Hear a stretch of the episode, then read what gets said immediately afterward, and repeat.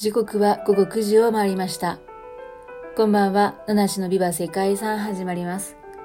この配信は毎日一つの世界遺産とその世界遺産からイメージする世界遺産言葉を私七種が勝手に紹介する5分ほどの番組となっています。毎日の就寝前のひとときにご活用ください。本日は9月20日です。えー、昨日過ぎていった台風が、えー、まだ影響を与えてまして、私が住んでいる場所もですね、非常に風の方が強くなっております。この収録にも少し風の音が入るかななんていうふうに思います。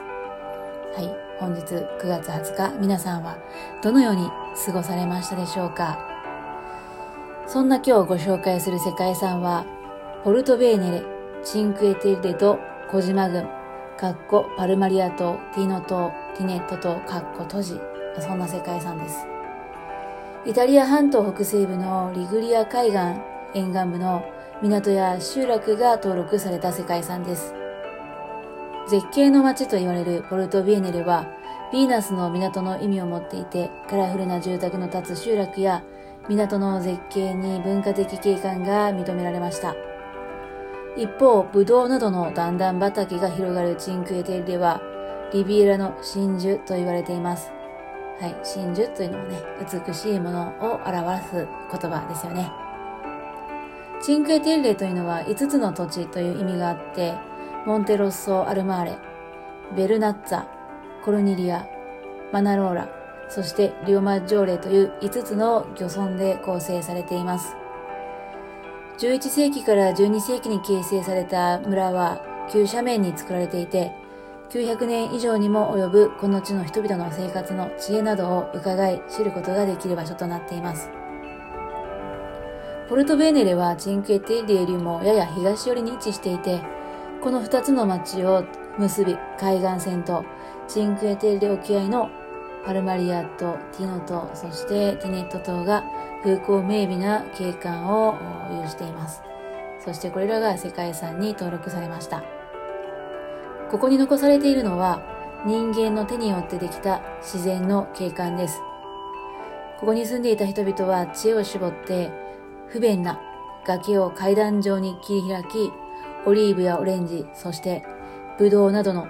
段々畑、えー、ね、二十歳を開墾しました。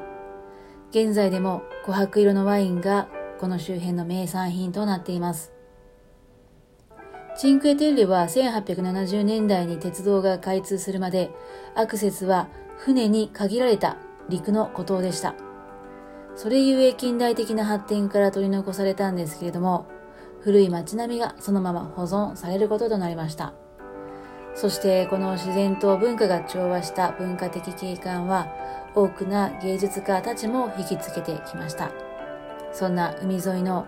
険しい崖に張り付くように佇む街と緑豊かな山、そして青く輝く海が作り出す絵に描いたような景観が昔からですね、イタリア国内でも人気の観光場所となったわけですね。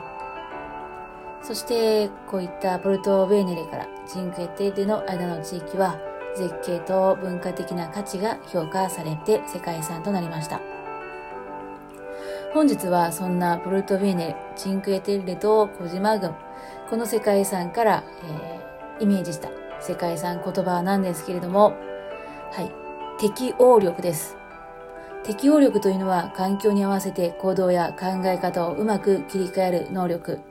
他にもあらゆる場面や環境において自分の置かれた状況や環境を考慮して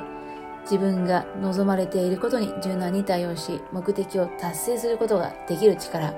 なんていうふうに書いてありましたけれども、このポルトビーネルとかシンクエテッレに住んでいた人々もですね、かつて限られた崖ですよ。ね、こういった土地に町を作り、そして厳しい条件の土地で可能な農業を行っていった。まあ、まさに環境に合わせて、えー、うまくね、切り替える能力、こういったことが発揮されたんじゃないかななんていうふうに思いました。本日もここまで聞いていただいてありがとうございました。